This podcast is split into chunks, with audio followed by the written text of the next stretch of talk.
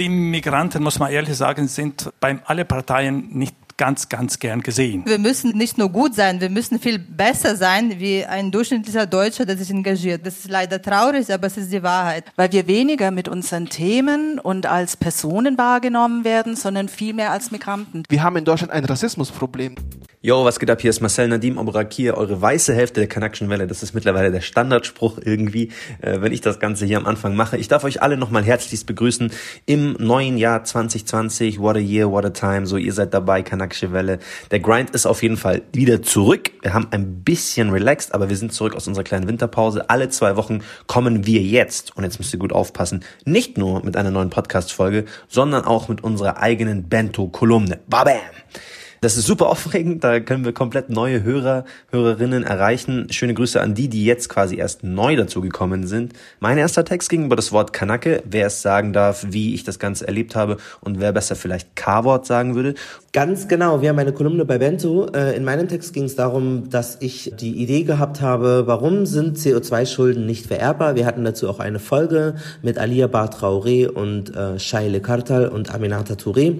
Die empfehle ich euch auch. Wie weiß ist in Klammern deutscher Klimaaktivismus. Und in dieser Folge wird es jetzt darum gehen, äh, politische Teilhabe, vor allem auf kommunaler Ebene. Das betrifft uns alle. Wir wissen natürlich, es gibt die Bundestagswahl, aber ihr könnt auch in euren eigenen Wahlkreisen euch beteiligen. In vielen Großstädten, wie zum Beispiel Berlin oder Frankfurt oder München, ist der Teil von Menschen mit Migrationshintergrund über 40 Prozent. Wir haben eine Diskussion da gehabt und haben ähm, auch zum Beispiel über den Fall von Shaner Shahin gesprochen.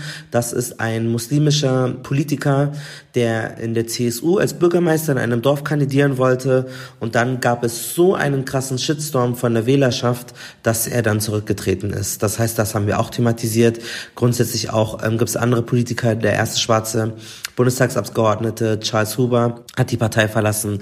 Und all diese Probleme, was Rassismus innerhalb der ähm, Parteien betrifft, äh, wurden hier beleuchtet. Es ist super spannend, weil die so aus dem Nähkästchen erzählen. Am Ende scheint es auch ganz düstere Zukunftsprognosen zu geben. Deswegen viel, viel Spaß. Ganz, ganz wichtig nochmal, wenn ihr euch denkt, fuck, was soll ich mit Münchner PolitikerInnen irgendwie anfangen? Dieses Thema wurde zwar von denen besprochen, ist aber irgendwie deutschlandweit für alle geltend. Die Gesetze sind für alle gleich. Also schreibt direkt mal eine DM, ob ihr euren Kommunalpolitiker kennt. Jetzt, bevor es losgeht, nochmal ein Shoutout an Muckbook. Vielen, vielen Dank, die hatten das Ganze nämlich organisiert.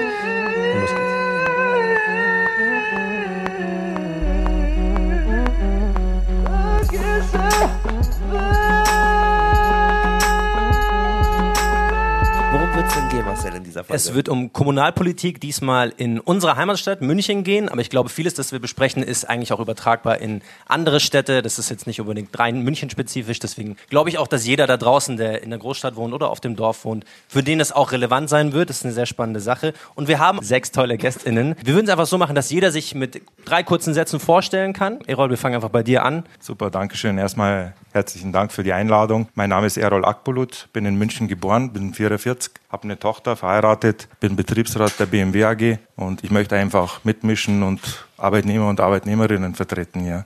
Also ich bin äh, Lara Galli, ich komme aus Italien, ich wohne in München seit 2000. Ich habe drei Kinder, bin Mitglied des Migrationsbeirats, ich leite die Ausschüsse Soziales Frauen, Arbeit und Stadtplanung. Ich bin bei SPD. Das ist eh spannend, wir haben das hier so aufgeteilt. SPD, so, so die, die Fronten sind da.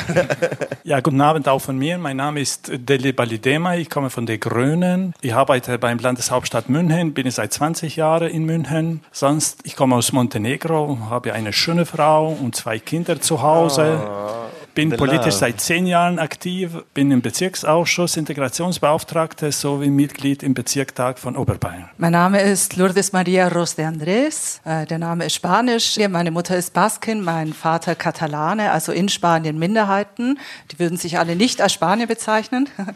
Gebürtig bin ich Schwäbin, und ausgewandert nach München zum Studium äh, Ende der 80er Jahre. Beruflich habe ich Deutsch als Fremdsprache studiert, sehr viele Jahre unterrichtet und arbeite in der Integrationsarbeit von Menschen mit Migrationsgeschichte. Jetzt zuletzt als geschäftsführender Vorstand bei der Initiativgruppe, bin Lehrwerkautorin und bei den Grünen seit Mitte der 90er Jahre im Arbeitskreis Migration und habe hier mit dem Arbeitskreis viel bewegt und dachte jetzt, wo meine Tochter groß ist, ähm, ja, möchte ich gerne in den Stadtrat und einfach noch mehr bewegen als aus diesem Arbeitskreis heraus von Platz 37. Mein Name ist Serdar Duran. Ich bin 32 Jahre alt, kandidiere für die CSU, bin in München geboren und aufgewachsen, arbeite bei der Ausländerbehörde München und äh, mein Opa ist 1963 als Gastarbeiter aus der Türkei nach München gekommen und hat den Platz vor dem Rathaus gekehrt in der Straßenreinigung und ich möchte diesmal in den Stadtrat rein. Was hat die Oma gemacht? Die hat auf die hat auf die sechs Kinder in der Türkei aufgepasst. Als dann 79 meine restliche Familienangehörigen nach Deutschland gekommen sind mit dem Familiennachzug. Und ähm, ich bin, wie gesagt, hier die in der dritten Generation.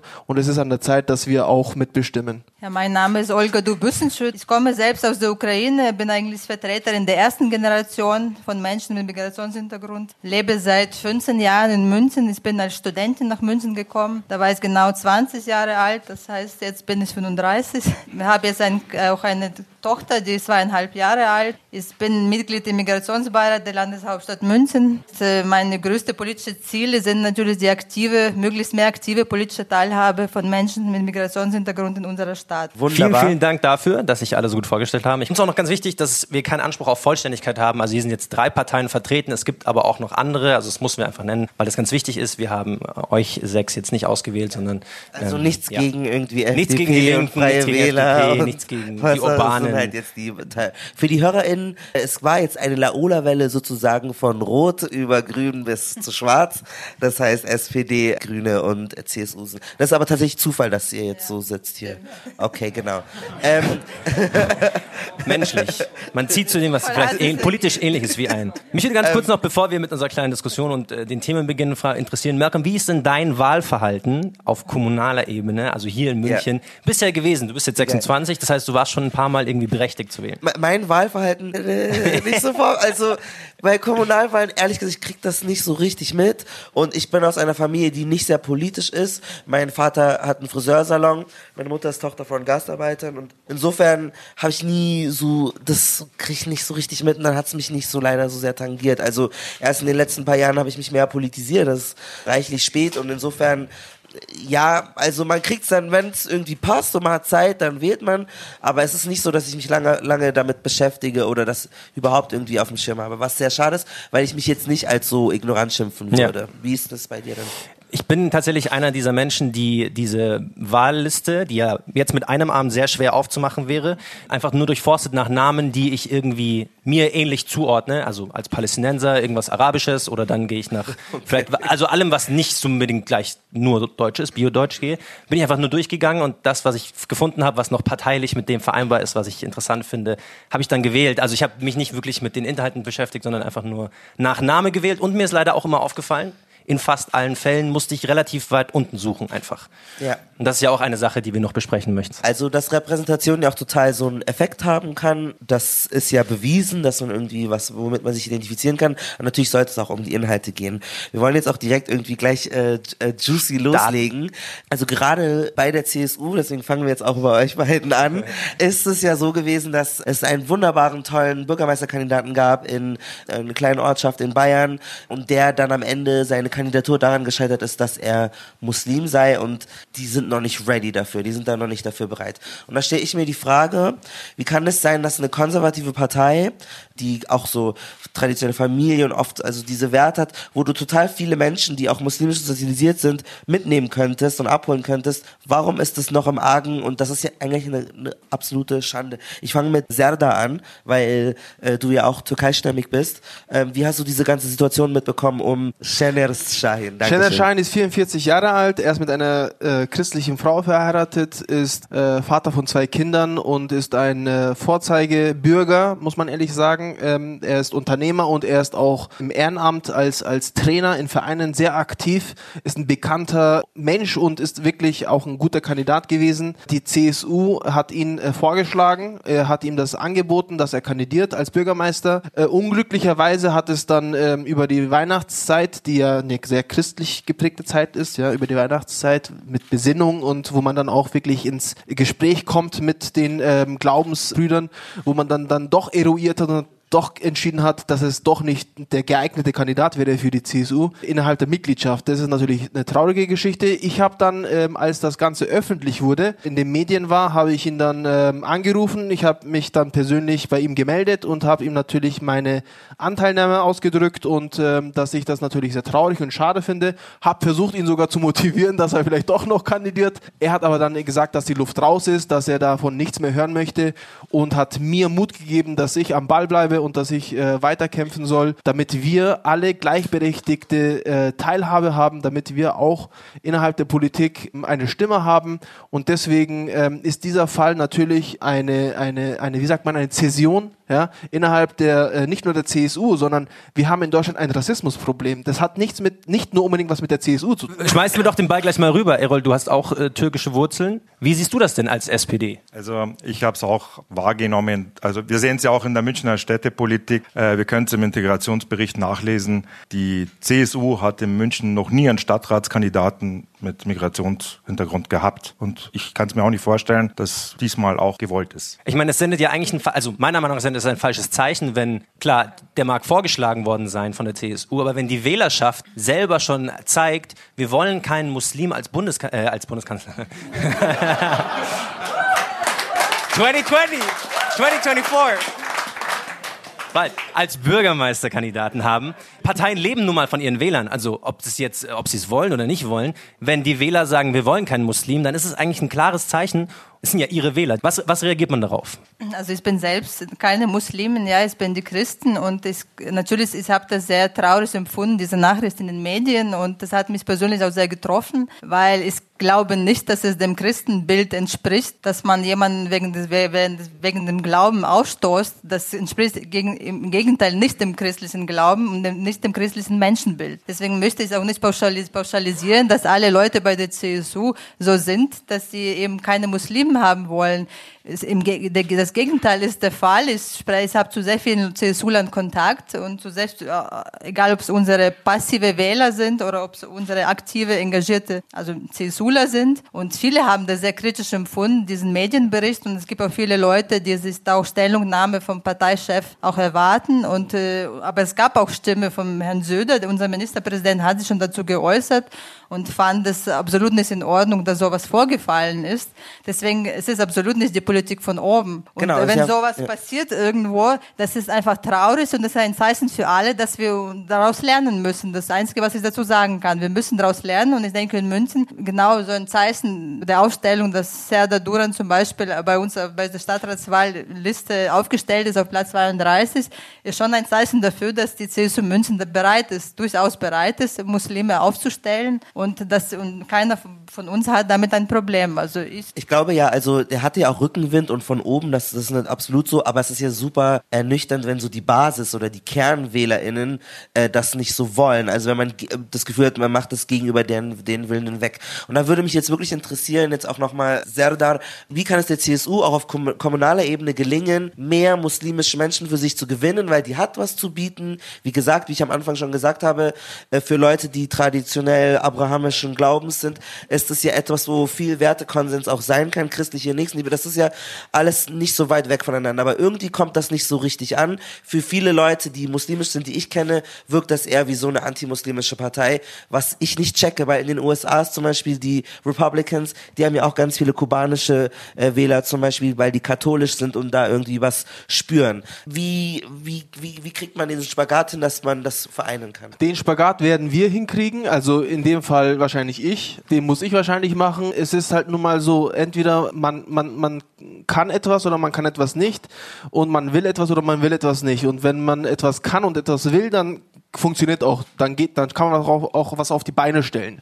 Was das Thema jetzt innerhalb der CSU anbelangt, ist es so, dass die CSU natürlich grundsätzlich das Grundgerüst bietet, damit Menschen eben, ob es jetzt Christen, Juden oder Muslime sind oder auch Konfessionslose sind, dass sie hier eine politische Heimat finden. Allerdings ist es natürlich so, dass wir in einem Umbruch sind, gesellschaftlich gesehen. Da spielt natürlich das Thema Globalisierung, Digitalisierung und äh, Live-Podcasts auch eine wichtige Rolle, ja, dass man jederzeit überall sein kann und seinen, seinen Beitrag leisten kann. Aber es ist jetzt natürlich die Frage, natürlich, dass es äh, einen Schritt von der, von der CSU natürlich geben muss. Den gab es jetzt, den gibt es jetzt auch von der Parteiführung, aber auch, dass Muslime oder auch Andersgläubige sehen, okay, ich möchte auch was bewirken. Ich Dass kann nicht ich, von dem C abgeschreckt sind ja, und sagen, ich bin genau. Für mich persönlich bedeutet das, wie Olga es auch schon gesagt hat, das christlich-soziale oder das Christliche bedeutet für mich persönlich, bedeutet es, deswegen bin ich auch bei der CSU, nicht religionsfeindlich zu sein, nicht eben gegen gläubige Menschen zu sein, ganz im Gegenteil, christlich zu sein, so wie Jesus Christus es eben auch gemacht hat, Menschen zu umarmen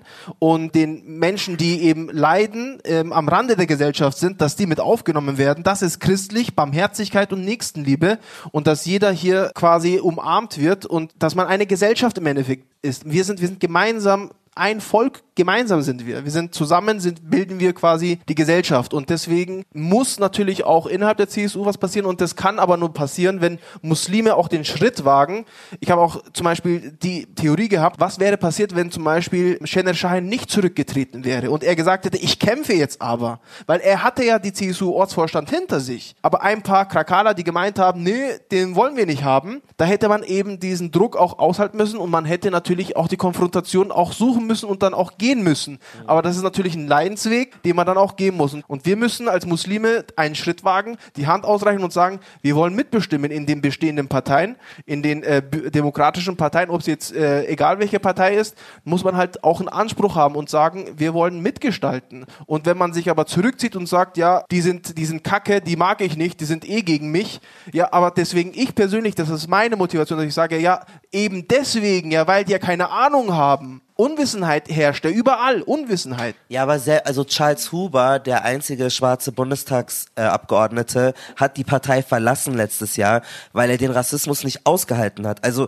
das ist ja voll die Zumutung. Klar, sei stark und trau dir das zu, aber wenn sogar ein gestandener Politiker wie er sagt, ich halte das nicht mehr aus, das ist für mich unerträglich. Ist das nicht schwierig, so eine Empfehlung auszusprechen? Es ist absolut sehr schwierig. Es ist nicht einfach, ja, ganz klar. In dem Fall München ist es natürlich ein bisschen einfacher, weil wir Gott sei Dank in einer Großstadt leben oder Allah sei Dank leben wir in einer Großstadt, wo die CSU schon ein bisschen weiter ist. Spannende These. Was sagt die Grünen dazu? Sie sitzen Ja, da so ein äh, Schweigen Deli bisher. ganz Sie, Sie beobachten still, Zeit. taktieren. Was soll ich sagen? Die Migranten, muss man ehrlich sagen, sind äh, bei alle Parteien nicht ganz, ganz gern gesehen. Und das sage ich auch als Grüne, auch wenn wir Grüne da viel besser stehen als, als die anderen Parteien. Wenn man, wenn man nur einfach Statistiken schaut und äh, sieht, dass 45 Prozent der Bürger in München haben einen Migrationshintergrund. Es sollten vier mehr Stadtratskandidaten unter erste zehn bei allen demokratischen Parteien geben. Es ist leider nicht der Fall gewesen.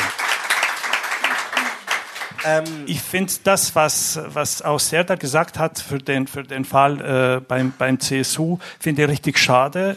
Ich weiß, dass es schwierig ist zu kämpfen, weil äh, man hat seine eigene Würde, man hat seinen eigenen Stolz und man ist der, der man ist. Und übrigens, ich bin auch Muslim und es tut mir richtig leid, wenn ich sowas höre. Ich habe früher auch als Dozent gearbeitet beim IG und habe viele Studenten gehabt aus ganzen Welt. Und man hört das seit 20 Jahren, seit ich in München bin, ich habe das Gleiche gehört. Ich habe mich versucht zu integrieren im Kindergarten. Es hat nicht geklappt, weil ich habe die falsche Name gehabt oder ich habe irgendwie falsch äh, gebeten oder dieses und jenes. Und in einer Staat und Gesellschaft wie München und Deutschland sollte eigentlich anderes sein und wir müssen uns alles tun, damit das mal auch aufhört. Was ist alles? Also was kann die Politik tatsächlich auch tun? Was können wir alle tun, um mehr Bürger mit Bürgerinnen mit Migrationsgeschichte tatsächlich zu akquirieren? Also das ist ja, ich finde diese Theorien alle gut und ich finde, das ist auch alles richtig. Aber am Ende des Tages befinden wir uns alle in einer Blase. Wir sind vielleicht Betroffene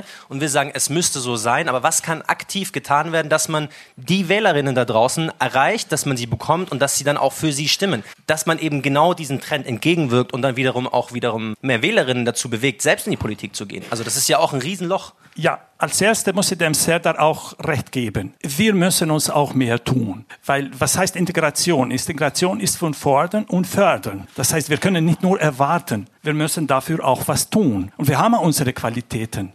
Wir brauchen uns nicht verstecken.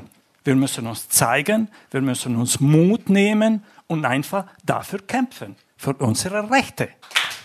Wir haben hier noch Die äh, Lourdes hatte da noch was. Lourdes Ich wollte noch einen weiteren Aspekt ergänzen, den ich wichtig finde, warum wir eben so wenige sind auf aussichtsreichen Plätzen oder eigentlich niemand von uns auf wirklich sehr, sehr aussichtsreichen Plätzen und viele von uns doch auf weit hinten. Das ist insbesondere aus meiner Sicht und insbesondere bei den Grünen, weil wir weniger mit unseren Themen und als Personen wahrgenommen werden, sondern vielmehr als Migranten. Das heißt, dass unsere Herkunft, unsere Namen, unser Migrationshintergrund, unsere Migrationsbiografie dazu führt, dass man sagt, na ja, jetzt haben wir ja schon einen oder zwei dann bei uns in dem Fall unter den ersten und die, die Themen konkurrieren mit anderen wichtigen Themen, Umwelt und Soziales und alles Mögliche, ja.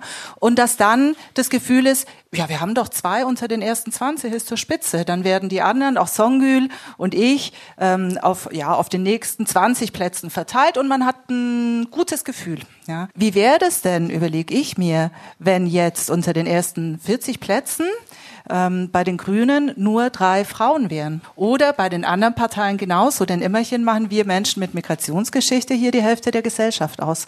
Und ich glaube, da ist gar kein Bewusstsein darüber da. Es ist ein Thema und es sind nicht Menschen. Und dann ist es häufig so, und ich meine jetzt niemanden persönlich, dass dann die Menschen mit Migrationsbiografie auch noch untereinander konkurrieren. Ja.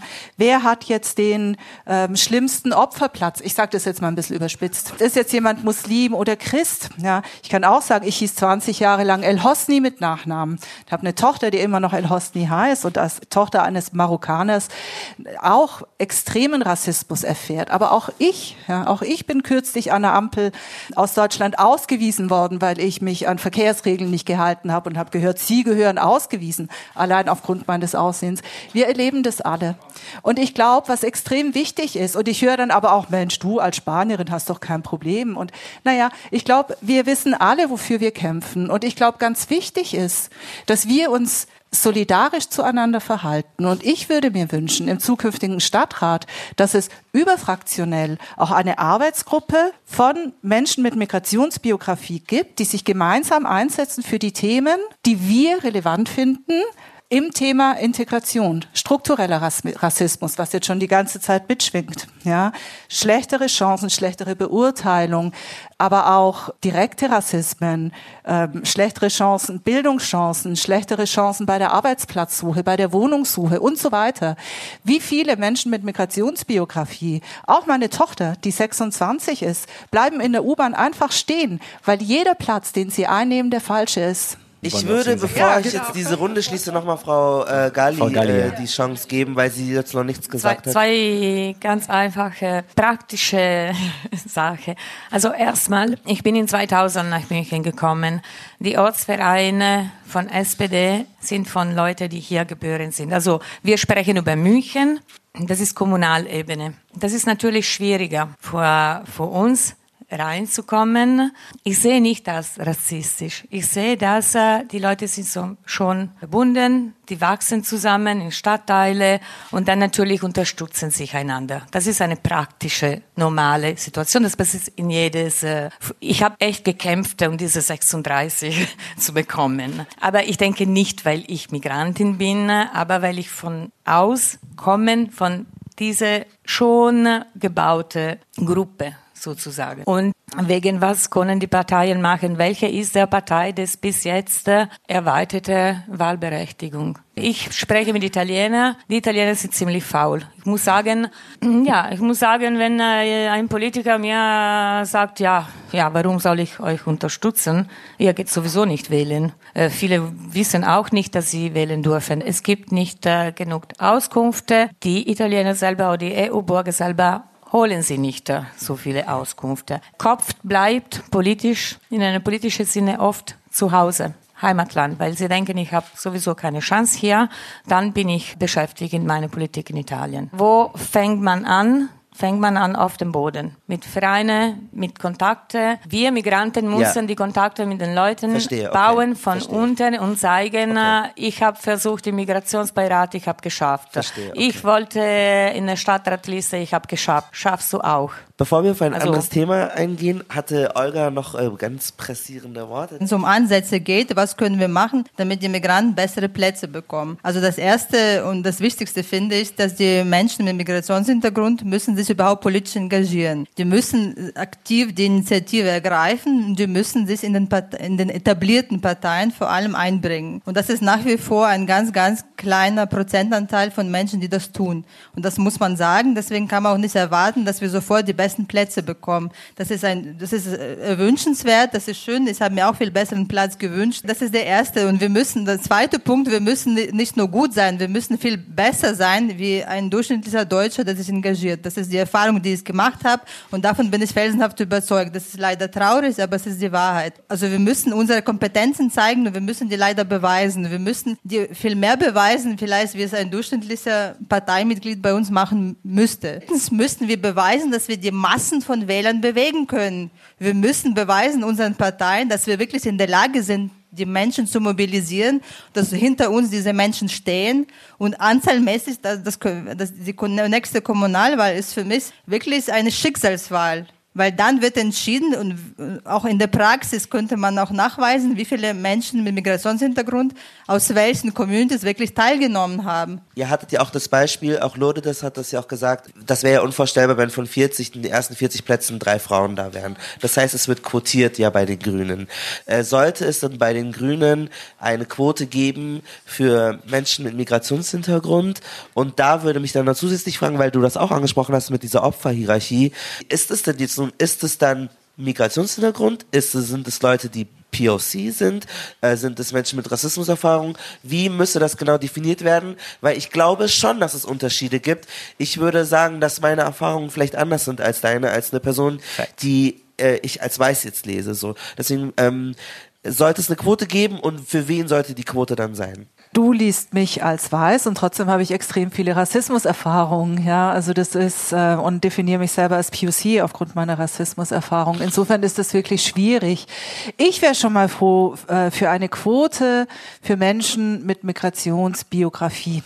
Ja, wie auch immer die dann ist. Weil wenn wir hier dann anfangen, weiter runter zu definieren, meinen wir nur die erste Generation, die die Sprache neu lernen musste, in der zweiten nur die, die Rassismuserfahrung haben und in, in der dritten überhaupt nur die, äh, weiß ich nicht, die, die deswegen diskriminiert werden, also auch wieder Rassismuserfahrung haben. Ich glaube, das führt äh, zu der Situation, wie ich das vorher auch beschrieben habe, dass es dann plötzlich untereinander anstatt zu einer Solidarität zu einer Konkurrenzsituation kommt. Und natürlich gibt's auch Menschen, was mich dann immer wieder überrascht, die haben irgendwo eine polnische Großmutter und sagen, ja, ich habe auch Migrationsgeschichte, ähm, obwohl sie niemals äh, zweisprachig aufgewachsen sind, keine Diskriminierungserfahrung haben und eigentlich auch diese deutsche äh, polnische Großmutter überhaupt keine Rolle spielt. Ja, also das vielleicht nicht unbedingt, aber wo fängt man an und wo hört man auf? Ich wäre froh, wenn es eine Quotierung gäbe und dann wie wie bei den Frauen auch. Man muss ja auch nicht nachweisen, ob man jetzt von Geburt an Frau ist oder vielleicht oder vielleicht nicht, sondern oder nur manchmal oder vielleicht inter oder trans oder sonst was. Ein ganz anderes Thema. Aber ähm, ich glaube, die Selbstdefinition muss dafür ausreichen, um dann zu sagen, wir brauchen Quoten, wir müssen den Blick dahin wenden, damit man einfach ordentlich prozentual repräsentiert ist. Erol, du, du nickst ganz, ganz stark. Das Zustimmen. wäre dann Noch was jeder, hinzuzufügen? Jeder vierte Platz sollte dann von einer Person besetzt werden, die sich selber als Mensch mit Migrationshintergrund definiert. So würde, es, würde ich das jetzt Ja, das wäre absolut super. Natürlich gibt's gar nicht so viele. Da sind wir dann bei Ja. dem Punkt, da muss man erstmal mehr fördern, wie bei der der Frauenquote. Der Anspruch wäre eine Repräsentanz, so wie eine Repräsentanz in der Gesellschaft, finde ich. Ja. Okay, da werfe ich jetzt ein zum Beispiel, was ist aber, wenn dann am Ende irgendwie, da sind nur, keine Ahnung, sind da 50 Leute und dann sagen die, ja, wir haben äh, 25% Migrationshintergrund und dann sind da eben genau diese 25%, die mit der polnischen Oma. Dann kann jeder sagen, wir haben noch alles erfüllt, wir haben noch alles da, aber im Grunde genommen sind die Menschen, die wirklich diese Diskriminierungserfahrung machen, äh, nicht abgeholt. Und leider ist es ja auch oft so, dass genau diejenigen Menschen, die näher dran sind an der Mehrheitsgesellschaft, viel einfacher durch diese Strukturen kommen. Du sagtest ja, der, der, der Kampf ist für alle gleich, aber ich glaube schon, dass das schon unterschieden wird. Die Unterschiede gibt's, aber deswegen ist mir auch wichtig, also auch Weiße, nicht POC, die ohne Deutschkenntnisse mit Berufen, die hier nicht anerkannt werden, die nicht wissen, wie sie ihre Kinder in der Schule unterstützen sprachlich, die auch nicht wissen, was von ihnen als Eltern überhaupt erwartet wird von einem Schulsystem, dass sie nämlich Nachhilfelehrer sind, ähm, die scheitern genauso aufgrund ihrer Migrationsgeschichte. Also nur nach White oder POC zu differenzieren, ist zu wenig. Es ist nicht nur die Diskriminierungserfahrung ähm, aufgrund von von Aussehen und äußeren Merkmalen und Otherings, sondern natürlich genauso Sprache, Ausbildung, Schule, Zugang zu Wissen, der Name. Ich habe da keine, keine Lösung. Ja, ich denke, da müssen wir wirklich äh, weiter äh, darüber nachdenken, uns gemeinsam austauschen ähm, und dafür Lösungen finden. Ist ja. jemand gegen eine Quote? Also ich bin gegen so eine Fake-Quote, was wir gerade haben, so ein Vorzeigemigranten, ein Quotentürken in einer Partei, als Stimmfänger noch unten ein paar andere. Man sollte nach einer Quote gehen, also wer meinem Wunsch trauen, wenn München mit 45 Prozent Migrationshintergrund ist, da kann man auch nicht sagen, ja okay, jetzt haben wir 45 äh, Leute, die Migrationshintergrund haben, aber sind zumeist Österreicher. ja. ja aber was ist der nächste Step? Was ist mit also den Migranten mit muslimischem Glauben, mit Buddhismus, was wir alles hier haben? Ja? Da sollte man sich wirklich Gedanken machen, wie die Parteien. Wenn ich mir heute einen Stadtrat anschaue, wer fühlt sich denn tatsächlich da vertreten? Also wir haben, glaube ich, einen, zwei Quotentürken, ja, also ich sage Quotentürken, weil das sehe ich jetzt so. Wenn ich Aber mir heute einen Münchner Stadtrat ja. anschaue, der ist jetzt damals gewählt worden und manche Parteien nutzen das halt aus. Ja, wir haben ja einen. Die CSU ist da ganz offen. Wir haben nie einen gehabt. Wir wollen auch keinen. Der Sadar war ja letztes Mal auch dabei, glaube ich, bei der Wahl. Sadar, ja. Auf welcher Position warst du da? 30, genau. 30. Und äh, da stelle ich mir die Frage, als Stimmfänger sagen wir gut für die Parteien. Ja, aber eine Quote zu setzen, nach welchen Kriterien gehe ich Verstehe, da? Okay. Sehr, sehr, schüttelt Schüttelt ganz leidenschaftlich den Kopf. Ich möchte was dazu sagen. Erstmal äh, nochmal POC bedeutet People of Color, soweit ich das verstehe. In dem Sinne sind wir alle irgendwo People of äh, Color, also äh, weil wir bunt sind ähm, und Farbe haben und Farbe bekennen wollen auch. Ähm, die Frauen haben einiges erreicht in den letzten Jahrhunderten, im letzten Jahrhundert und jetzt besteht es, steht es uns bevor. Also wir müssen das auch erreichen, was die Frauen erreicht haben. Das, jetzt sind wir dran. Das hat mir eine CSU-Kollegin gesagt. Das hat, was wir schon durchgemacht haben, müsst ihr jetzt noch durchmachen und ähm, ihr müsst jetzt Manche auch kämpfen. Manche Leute sind ja beides, Frau und Migrantisch. Ja, dann, ja, ja, ähm, ja, ja, ja, ja, ja. Es, es gibt ja eine eine Künstlerin, wo der Name mir jetzt nicht einfällt. Die hat, äh, die war auch letztens mal in München im Literaturhaus. Die hat gesagt, du bist türkisch und auch noch Frau. Also hast voll die Arschkarte. La Lady Bitch Ray ja. vielleicht? Ja, super. Lady Bitch, ja. Grüße an Rayhan ja, Shahin. Rayhan. Rehan Karaca. Sie hat gesagt, ja, du hast heute die Arschkarte. Jetzt sind natürlich auch Menschen mit Migrationshintergrund, also Bürger mit Migrationshintergrund an der dran. Reihe, im Endeffekt auch diesen Kampf, den die Frauen im letzten Jahrhundert gemacht haben, auch sich zu positionieren und dementsprechend auch zu fordern und auch eine Hohlschuld im Endeffekt, ja. Also das heißt, äh, man muss hier auch fordern natürlich und natürlich wird man, wird man auch äh, ein gewissermaßen auch irgendwo gefördert. Das ist das andere Thema. Aber was ich sagen möchte, auch an die Zuhörer, auch die da draußen, möchte ich appellieren, bitte geht nicht den einfachen Weg. Geht den schwierigen Weg, wenn ihr es später einfach haben wollt. Wenn wir es als Gesellschaft später einfach haben wollen, dann müssen wir den schwierigen Weg gehen. Und der geht eben über Diskussion, über Debattieren, über Konfrontation und indem wir uns näher kennenlernen, indem wir einfach wissen, schaffen gegenseitig und Vorurteile abbauen und indem wir eben Brücken bauen. Und wenn wir uns nicht kennen, wenn wir uns nicht die Hand reichen und miteinander uns unterhalten, wenn wir nicht mal zusammenkommen, dann werden wir uns auch nicht kennenlernen. Und in der Stadtpolitik ist es genau das Gleiche. Alle Menschen, die in München leben, haben natürlich ein Grundinteresse, dass sie in Frieden, dass sie schnell in die Arbeit kommen und dass sie ihre Kinder erziehen können, wenn sie welche haben und wenn sie keine Kinder haben, dass sie einfach ihr Leben genießen können. Dafür steht München. Das ist das Münchner Lebensgefühl. Und deswegen ist es natürlich dass wir ein gesundes und ein friedliches Miteinander haben, ist es wichtig, dass wir eben miteinander sprechen. Und wenn, wenn wir aber jetzt hier anfangen, uns gegenseitig, ob es parteipolitisch ist oder ob es jetzt was auch immer mit irgendwelchen äh, Nationalitäten oder Religio äh, Religionsgemeinschaften ist, wir, wir stecken alle im gleichen Boot als ehemalige Ausländer, sage ich jetzt mal, aber auch als ähm, EU-Unionsbürger sind ja nach wie vor gesetzlich gesehen formal Ausländer. Und wegen dem Fall vorhin noch, was ich noch sagen wollte, Menschen, die in Deutschland geboren und aufgewachsen sind, haben die Möglichkeit, vollwertige Bürger zu werden. Das war auch meine Motivation, dass ich gesagt habe, ich gehe diesen Schritt und sage, ich will zum Verein dazugehören. Deswegen werde ich deutscher Staatsbürger. Und das ist ja nichts es ist ja kein Verrat an meine Identität, meine kulturelle oder meine sprachliche oder Aber meine es ist auch Identität behalte ich so nach wie leicht, vor. also wie das jetzt klingt. Manche Leute, die ich kenne, Freunde von mir, die, das dauert ja, das dauert ewig lang, dann wollen die das, dann wollen die jenes, also das ist glaube ich immer so Dings. Wir wollen das Thema an der Stelle ein bisschen abrunden. Eine wichtige Sache ist, wie man es vielleicht ändern könnte, ist das Wahlrecht zu überdenken. Das aktuelle Wahlrecht ist ja für deutsche Bürger so, die dürfen alles wählen, was sie wählen wollen. Für EU-Bürger ist es so, die dürfen auf kommunaler Ebene zumindest wählen. Und für Nicht-EU-Bürger ist es so, die dürfen halt überhaupt nicht wählen. Damit ist ein Großteil der Bürger, Bürgerinnen Münchens oder der ganz Deutschlands eigentlich ausgegrenzt. Und ein Phänomen, das man dabei äh, beobachten kann, ist, dass dann gerade diese Leute sich halt von der deutschen Politik wegorientieren, weil es betrifft sie ja eigentlich gar nicht mehr und sich dann eben ihrer Politik im Heimatland vielleicht mehr äußern. Ja, das ist zum Beispiel eine Sache, die sieht man bei, bei türkischen Menschen äh, ganz viel, aber auch bei meinem Vater ist es genauso. Der ist, hat keinen EU-Pass, er darf hier auf keiner Ebene wählen, obwohl er gerne wählen wollen würde und sieht damit, okay, ein Zeichen deutscher Politik ist, was deine Meinung ist, ist uns eigentlich egal. Frau Galli, Sie haben einen italienischen Pass. Sie dürfen zumindest auf Kommunalebene äh, mitbestimmen. Wie muss man das Ganze angehen und ist nicht das auch diskriminierend, wenn nur EU-Bürger bestimmen dürfen? Ja, das meinte ich vorher mit der Erweiterung der Wahlberechtigung. Das wäre eine, ein richtiges Zeichen. Wie sieht die Wir aus konkret? Wie, was ist Ihr Vorschlag? Wie könnte man äh, das Wahlrecht ändern? Also wie viele Jahre muss er hier leben, äh, um äh, wahlberechtigt zu sein, kann ich nicht jetzt sagen. Ich würde sagen, äh, Ein- ich ein- wurde, ein ich grober- wurde, ein grobes ich wurde, Bild. mir wurde gesagt zehn, ich wurde fünf Jahre, nach fünf Jahren. Wer hier wohnt, ist ein Bürger, bezahlt Steuer und entscheidet, hat das Recht zu entscheiden, wie die Straßen sind, wie die Krankenhäuser, wie die Schule. Und das wird, ich denke, alles ändern. Ja, wir Grünen, wir fordern ja schon lange ein kommunales Wahlrecht für alle.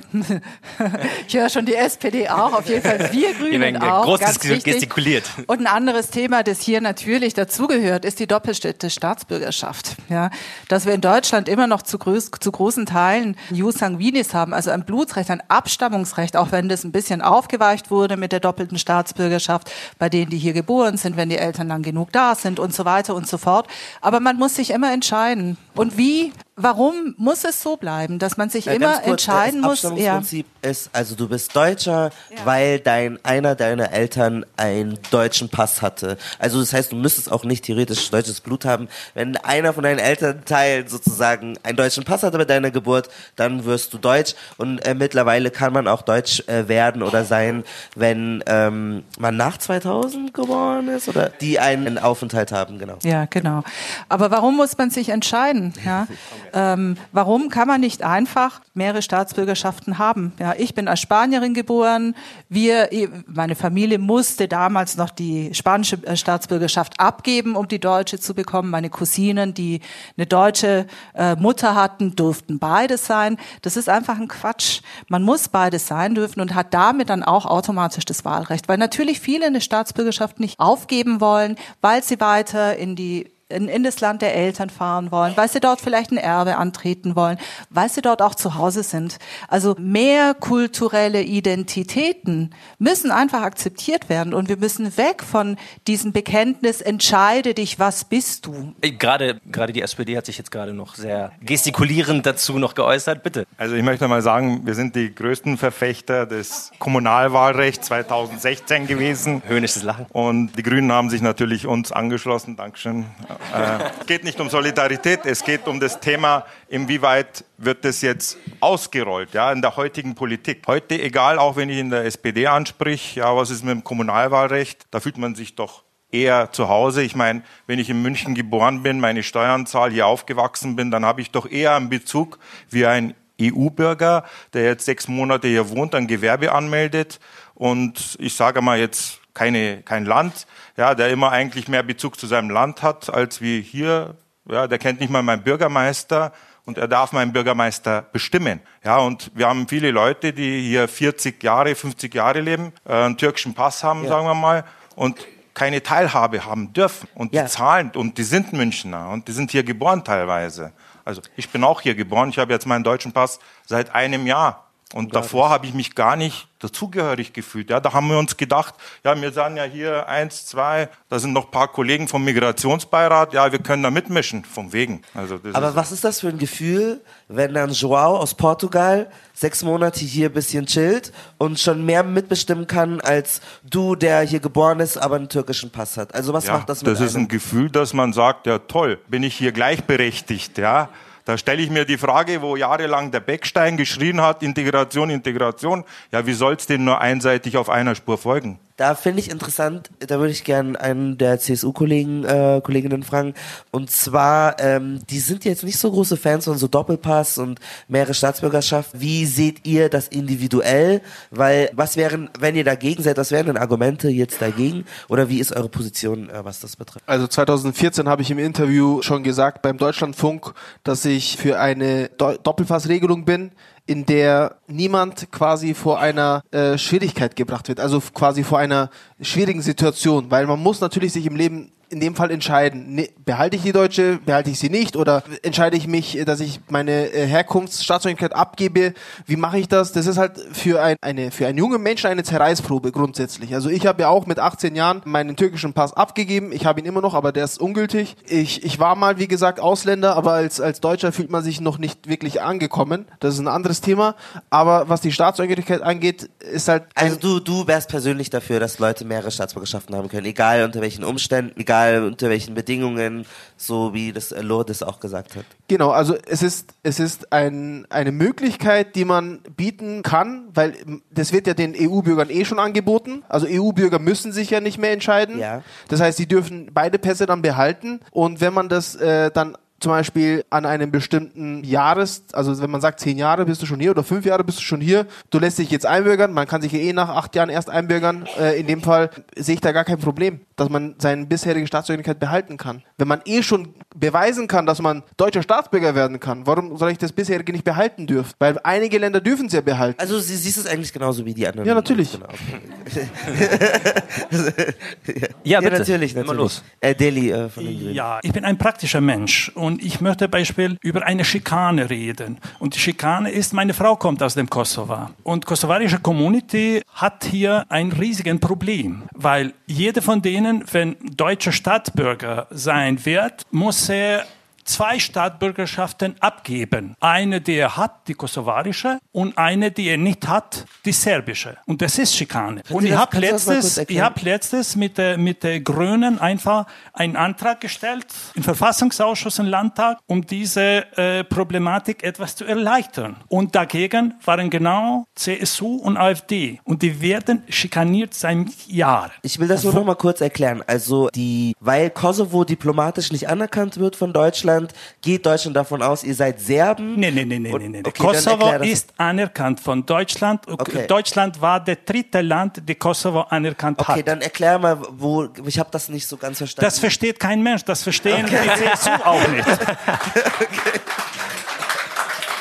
Aber warum, warum habe ich über dieses Problem geredet? Ja. Mein, ich bin, wie gesagt, ich bin der praktische Mensch und will einfach praktische Beispiele abgeben. Äh, es wird schön geredet, aber es wird nicht schön getan. Aber wenn ein Kosovare Deutscher werden will, verlangt Deutschland von ihm, dass er die serbische Staatsbürgerschaft ablegt. Habe ich das richtig verstanden? Genau, der muss erst Die er nicht hat. Genau, die er nicht hat, der Okay. muss erst sich bewerben dafür und die bekommen und dann wieder abgeben und äh, Das heißt, ein Ko das, heißt, der. Kosovare muss verstehe, Serbe werden, okay. um dann Deutscher werden zu Verstehe. können. Genau, Verstehe. genau so ist Ja, das. ist spannend. Nee, aber okay, das, verstehe ich. Okay, jetzt, Jetzt, haben wir, jetzt haben wir viel darüber geredet, was politisch gemacht werden könnte, um mehr Leute zu integrieren. Aber was kann denn auch gemacht werden, um die Communities, wie zum Beispiel, wie Sie gesagt haben, die Italiener, die vielleicht auch viele nicht wählen gehen, um die zu motivieren? Weil es gibt ja dann trotzdem immer noch, okay, ob man es jetzt sieht, EU-Bürger, nicht EU-Bürger, gibt es trotzdem immer noch viele Communities in München oder in Deutschland, die trotzdem nicht zum Wählen gehen, weil sie vielleicht gar nicht wissen, dass sie wählen dürfen. Das ist ja noch ein Riesenfaktor nur weil ich wählen darf, heißt nicht, dass ich wählen gehe, weil ich vielleicht gar nicht weiß, dass ich wählen darf. Was kann man da denn genau machen?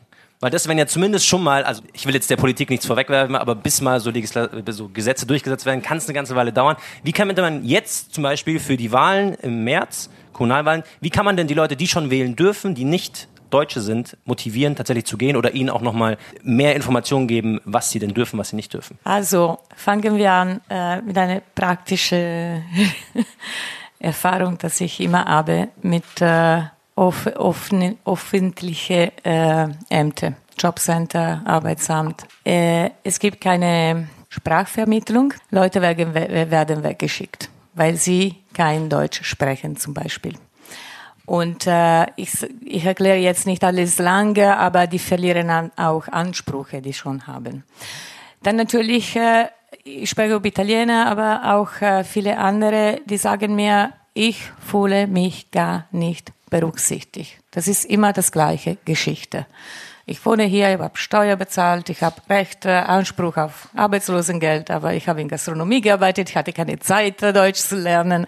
Ich verliere meinen Anspruch, weil ich keinen Freund, der Deutsch spricht, hat und mir, mit mir zum Arbeitsamt. Was können wir jetzt machen? Flyer auf verschiedene Sprachen.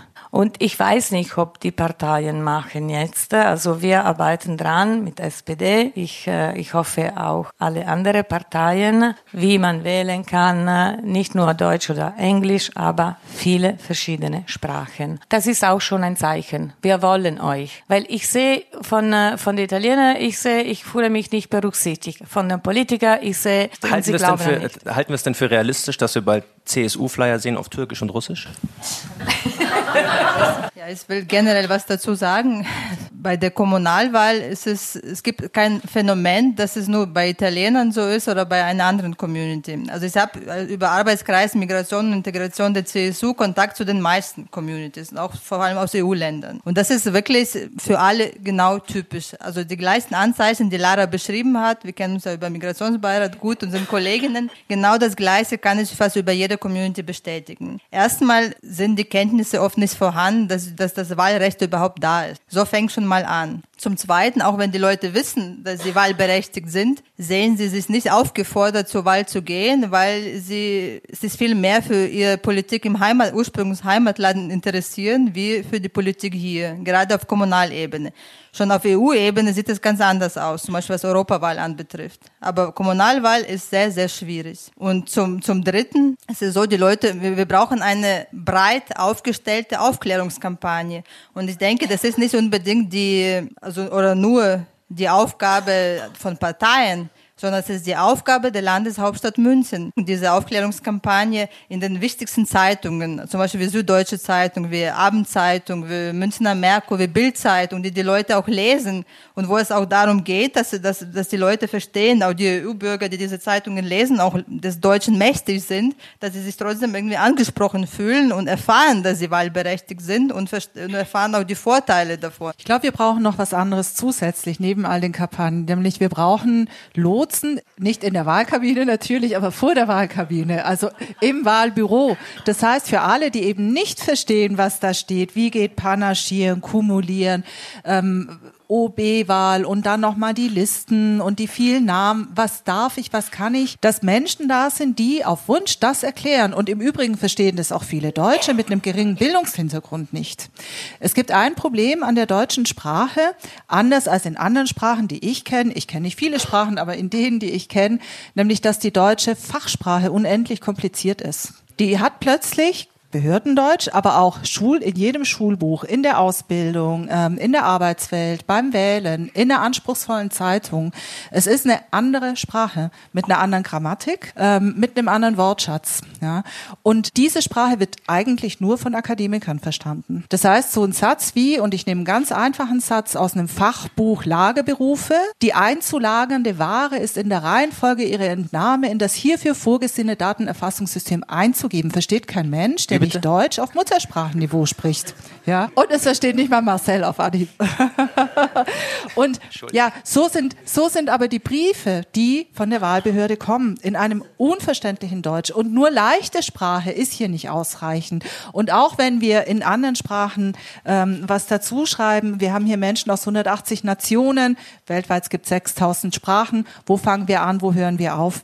Ich glaube, eine gute Lösung ist zusammen zum Beispiel mit dem Netzwerk Münchner Migranten Migrantenorganisationen, bei denen im Moment um die 70 äh, Migrantenorganisationen Verbund 80 inzwischen, danke Songel, die Vorsitzende, die hier vorne sitzt, verbunden sind, aber auch mit dem Migrationsbeirat wirklich ein, ein, ähm, ein System aufzubauen, dass in jedem Wahllokal jemand ist, der in einfacher Sprache, nicht in der Fremdsprache, das werden wir niemals alles abdecken können, das System erklärt und dass in den Wahlunterlagen und auch kampagnenmäßig steht, wir erklären Ihnen, was zu tun ist vor Ort. Ja, Sie brauchen keinen Übersetzer, weil daran scheitert es von vornherein. Ich wollte nur sagen, dass äh, ich glaube, dass hier könnte helfen, wenn der Staat das will dann könnte es auch getan werden. Weil wenn die wollen Ingenieure bewerben, dann sind die gleich da. Ja. Wenn die wollen Pflegekräfte, dann sind die gleich da. Was auch total vergessen wird, sehr viele deutsche Menschen sprechen kein Deutsch. Mein Vater ist Deutsch und seine Muttersprache ist auf keinen Fall Deutsch. Und ähm, er braucht es natürlich auch in seiner Sprache. Und sehr viele deutsche Menschen sprechen nur Türkisch äh, auf, eine, auf einem hohen Niveau. Und das glaube ich, weil du jetzt ähm, auch meintest, EU-Sprachen als erstes. Das ist gar nicht unbedingt EU-Sprache, sondern viele Leute sind Deutsche und sprechen halt kein Deutsch. Wir müssen nicht immer davon ausgehen. Und da frage ich, stelle ich mir die Frage, warum das noch nicht so gang und gäbe ist. Also vielleicht ist das mir auch entgangen, dass nicht ähm, auch in anderen Sprachen Wahlkampf betrieben wird, Plakate aufgehangen werden.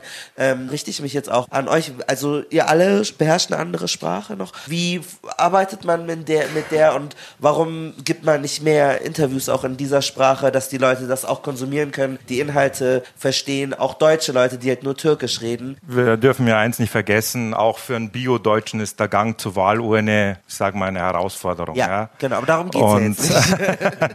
ähm, bei uns, auch im Migrationsbeirat, haben wir es live erlebt. Ähm, wir haben es kritisiert, dass die Leute das nicht auf der Muttersprache bekommen. Es ist immer noch nicht der Ansporn da, dass sie es überhaupt machen wollen für einen Migrationsbeirat. Wir werden uns aber aktiv dafür einsetzen, dass in drei Jahren die Wahl eben anders stattfinden soll, weil jedes Mal kommt die Kritik, wenn die Leute nicht mehr Teilhabe zeigen an der Wahl, dann schaffen wir die Wahl ab und bestimmen die Leute, die im Migrationsbeirat sind. Und wie nutzt du deine Türkischkenntnisse, um das wie zu ich die ausnutze? Ja, ich kenne meine Lobby hier versuche so viel wie möglich auf Türkisch rüberzubringen, aber auch andere Sprachen. Ja, man sucht sich so ein Wahlkampfteam zusammen. Äh, ich bin ja Betriebsrat der BMW AG. Jetzt bin ich auf der Suche nach polnischen Leuten, nach rumänischen Leuten, die wirklich meinen Wahlflyer übersetzen auf Eigeninitiative. Ja, also da werde ich jetzt nicht von meiner Partei und wir haben ja heute auch äh, Abendzeitung gelesen, dass der Serdar die türkische Werbung, er bringt's gerade. Ja. Das war aber auch ein Batman-Move jetzt auf die ja, Toilette genau. gehen und der Zeitung Okay, zeigen. jemand ist hier fabelhaft Genau. vorbereitet. Also habe ich heute gelesen, finde ich super. Da hat auch gleich meine Partei angeschlossen unten, dass sie das auch machen werden. Ist halt gut, dass man sich so gegenseitig hochspielt. Ja, da kommen neue Regelungen. Es ist ein. Schritt vorwärts. Okay, okay, wunderbar. Äh, darf ich das sehen, Serdar? Ich Okay. nehme den, ich nehm den Ball gleich mal auf, ähm, weil eine riesige Gruppe in München, die glaube ich, oder zumindest was auch Statistiken sagen, Ich beschreibe das nur kurz für die Hörer. Ja, für die Hörer und noch Die Leute, also, da ist ein junger macht der einfach Bild. der hier äh, vor dem Münchner Stadtbild posiert. Und äh, man sieht hier tatsächlich, ich kann kein Türkisch, aber es ist wohl Türkisch. Und CSU, es ist genau das, wovon ich sprach. Es ist So das Art gekommen, ja. Stadtratwahlplakat mit äh, Türkisch auf Türkisch. Also da steht wahrscheinlich drin, wählt für mich, ich bin ganz daneben toll. gleich der Söder, bitte. unten übersetzt. Mit diesem Neujahrsgruß wünscht äh, Serdar Duran auf Facebook ein Jahr voller Frieden, Gesundheit, Sicherheit und Wohlstand.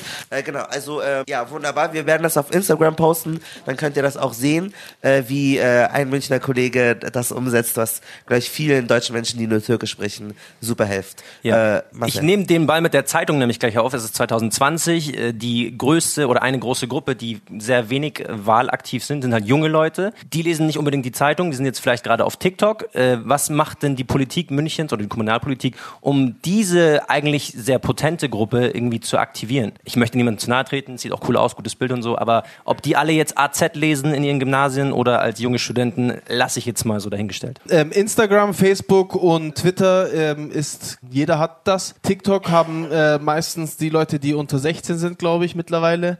Äh, ab, ab 8, 9 geht's so los, ab 10 so. Also mein Neffe, mein Neffe ist jetzt äh, 10 Jahre alt, 11 Jahre alt. Der hat TikTok und ich äh, habe mit ihm schon darüber gesprochen, dass er mein TikTok-Manager wird. Laut eigener Aussage von TikTok äh, sind sie Hauptzielgruppe 14 bis 25. Sehr potent. Ja. Und grundlegend ist ja so eine Sache, bei Ihnen habe ich einen, einen Social-Media-Auftritt gefunden, bei, äh, bei dir auch. Nicht alle sind auf Social Media so aktiv. Das ist ja doch eigentlich genau die Plattform, wo man eben junge Wähler bekommen würde, wenn man sie denn bekommen möchte. Bei allen anderen, Social Media, ja, nein, vielleicht, brauchen wir Ich nicht. nehme, ist ein guter Vorschlag. Ja?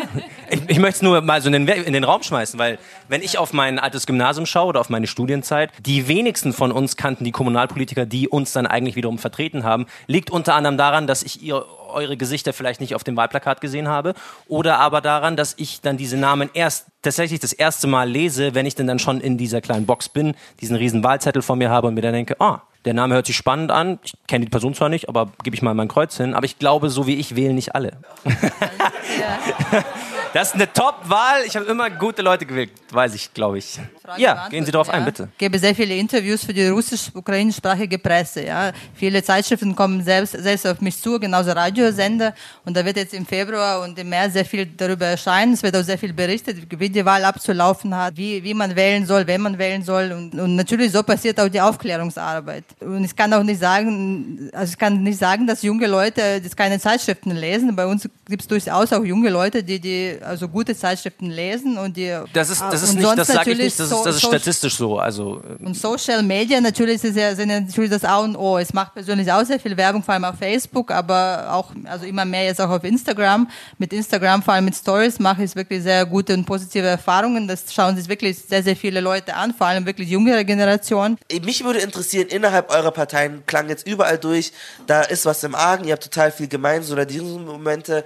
Seid ihr grundsätzlich in den, wenn ihr da so tätig seid, eher ähm, jetzt die, der anstrengende, quengelnde Typ, der den allen auf die Nerven geht, oder versucht ihr da lieber schmieg, schmiegsam diplomatisch ranzugehen, damit äh, man da irgendwie nicht denen irgendwie vor den Kopf stößt, die jetzt herkunftsdeutsch sind und das nicht irgendwie haben möchten? Im Schlussstatement, Errol, dass wir die Runde welcher abrunden typ können. Bist du los. Rebell oder Diplomat? Und Also ich bin, besser? ich bin eher der Rebell. Also ich will zeigen, dass äh, türkischstämmiger Stadtratskandidat nicht nur für Migration steht, auch für E-Mobilität. Wir haben auch andere Qualitäten. Ja? Wir sind nicht nur für Migrationsthemen. Wir kommen nicht nur in die Schublade Migration, Migration. Ja? Ich meine, immer wenn wir gerufen werden, AG Migration, AK Migration, wir kriegen nur diese Jobs. Ja? Aber und wir haben du auch haust doch noch auf den Tisch und sagst, Genau, nee, ich sage, hey, will ich habe auch was anderes drauf. Okay. Ich check was von Umwelt, ich check was von E-Mobilität. Und fährst damit momentan für dich, ist es für dich angenehmer als Genau, zu richtig. agieren. Lada, ähm, die Also ich Rebellen, bin äh, ich, äh, ja schon Oder die äh, nein. Rebelle, aber mit äh, Arbeit. Also ich bin äh, ich bin äh, echt äh, Zwischen die Leute, die mich kennen äh, und mich unterstützen, Ja. äh, sind die Leute, die mit mich gearbeitet haben. Jetzt die rebellischen Grünen. Vielleicht rebellischen Ja, Grünen. ich würde jetzt gern sagen, dass ich Diplomat bin. Und da, dann wird meine Frau stehen und sagen, na, das stimmt nicht. Das heißt, ich bin kein Diplomat. Ich gehe meinen eigenen Weg. Ich lasse mich aber von guten Argumenten überzeugen sehr gern. Ich kann die beiden Vorredner nochmal unterscheiden, dass das, was die gesagt haben, stimmt vollkommen. Wir haben unsere Qualitäten. Wir haben nicht nur Migrantenthemen. Beispiel, mir wäre viel besser passen, wenn ich mit Digitalisierung zu tun habe und mit der Bildung, weil ich komme von der Schiene als mit der Migration. Aber ja, so ist das Politik und irgendwann muss man es machen. Ja, sonst macht jemand, der es noch schlimmer macht. Deswegen muss man, es ist im Journalismus nicht anders. Deswegen, äh, genau. Ich finde die Frage ehrlich gesagt sehr bemerkenswert. Ja, also aggressiv letztlich, Rebell, aggressiv oder defensiv, Kuschelkurs, zurückhalten. Warum eigentlich? Es ist tatsächlich so, dass viele Diskriminierte und jetzt nicht unbedingt nur mit Migrationsgeschichte, sondern auch aufgrund von anderen Geschichten, Diversity-Kategorien Diskriminierte, genau sich da entscheiden müssen, gehe ich in den Kampf oder verteidige ich mich? Warum eigentlich? Ich will einen Diskurs auf Augenhöhe.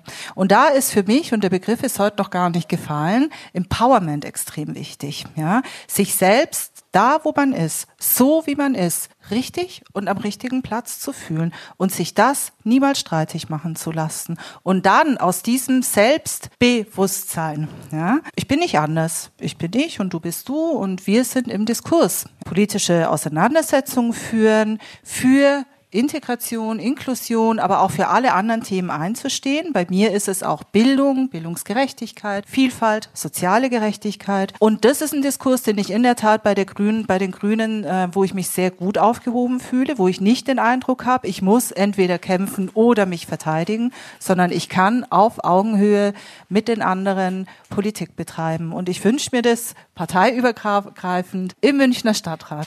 Wegen Rebell oder äh, Genau, Diplomat. genau. Also ich denke, ich bin ein, ich bin, ich bin ein äh, diplomatischer Rebell oder ein rebellischer Diplomat. äh, so muss man sein. Und Ja. Dann machen wir erstmal kurz einen Szeneapplaus natürlich für unsere sechs Kandidatinnen. Applaus.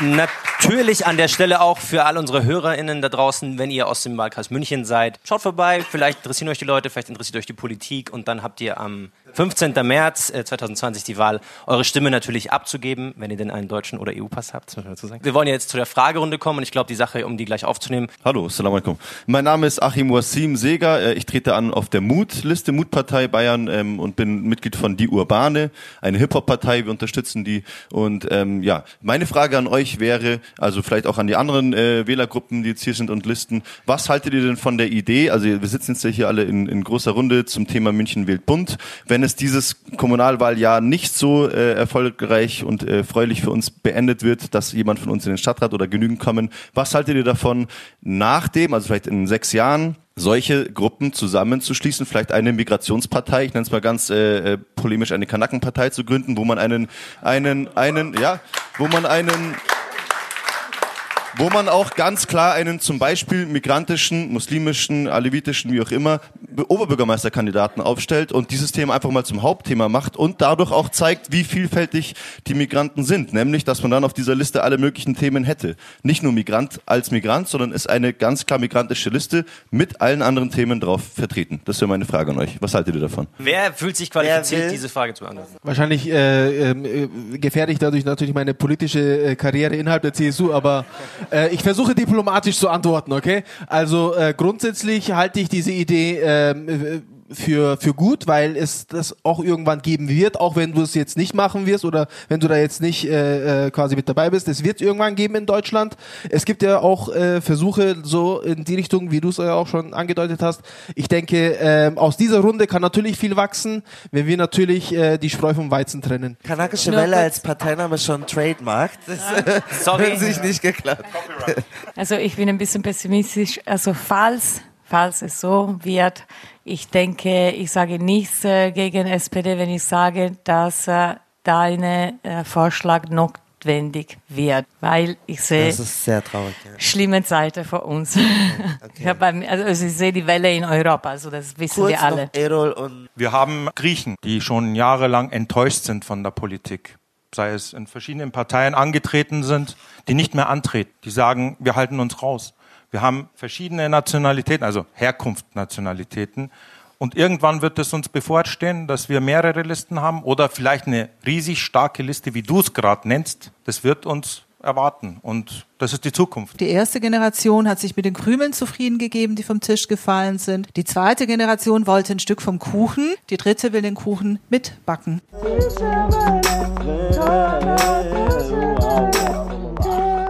Das war's auch schon wieder. Wir hoffen, wir haben eine wunderbare Zukunft. Wir haben ähm, alle zwei Wochen versprochen. Wir hoffen, dass Sie es einhalten. Bitte, bitte, bitte unterstützt uns auf Steady. Hinterlasst uns eine kleine Spende. Äh, schreibt uns eine Nachricht. Wenn ihr es bis hierher geschafft habt, schreibt uns einen Kommentar und schreibt eure Lieblingsfrucht äh, oder Gemüse in die als Emoji. Dann wissen wir, dass ihr real super Hardcore Valleys seid. Danke, danke, danke für den ganzen Support und äh, bis zur nächsten Episode. Schickt uns Themenvorschläge. Mua. Kishabe.